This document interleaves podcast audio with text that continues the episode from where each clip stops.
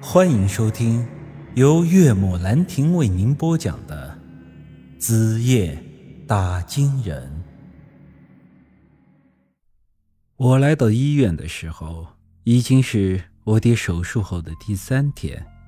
按理说，像我爹这样的肺部肿瘤切除手术做完之后，他的身体应该会很快就能恢复。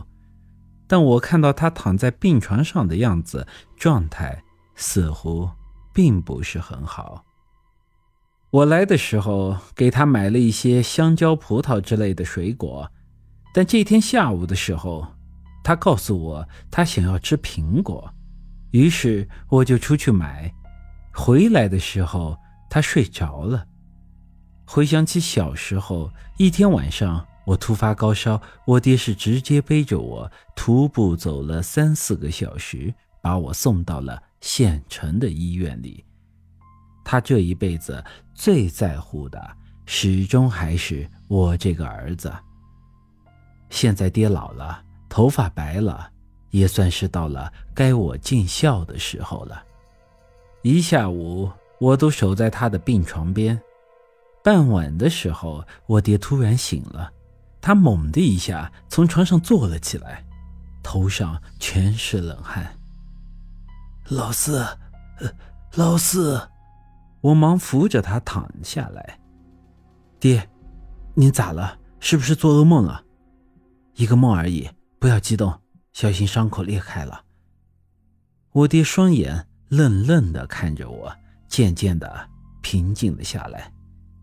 爹，苹果我给你买回来了。我给你削一个吧。于是我就坐在病床边给他削苹果。这时，爹又突然对我说：“儿呀，爹问你个事儿，你四姐最近过得还好吗？”我愣了愣，嗯，好，她和姐夫都挺好的。为了圆上之前跟我妈说的谎，我又接着说道。啊，只是我四姐现在没住在黄谷村了，他跟着我姐夫他们一家回老家去了。耗子精和四姐的事儿，我真的不知道要跟爹妈怎么去解释，于是我觉得就这么瞒着吧。说他们回了老家之后几年不见面也还说得过去。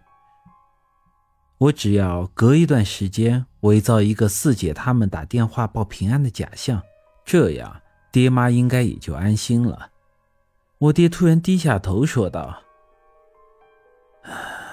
我住院这么久，你四姐一次都没来看我。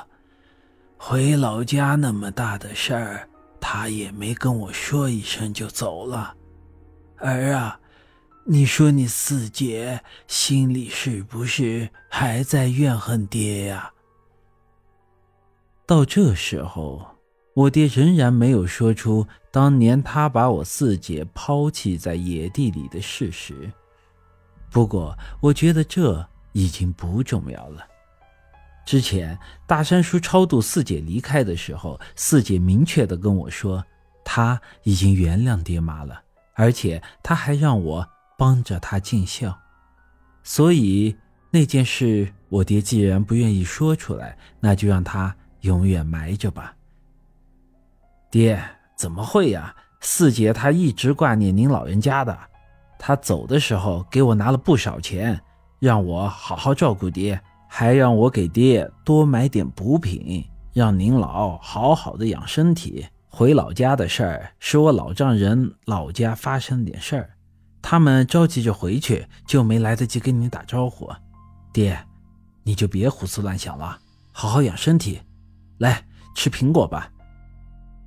我爹这个人比较内向，平时在家的时候都是寡言少语。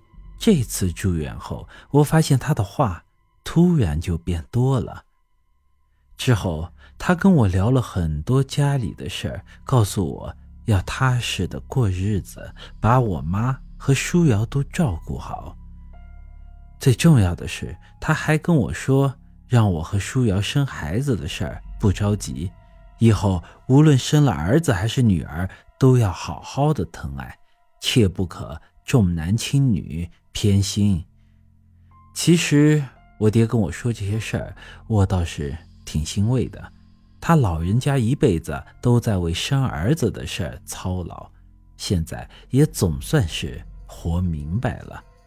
但不知道为什么，听他说这些话的时候，我又莫名感觉有些伤感。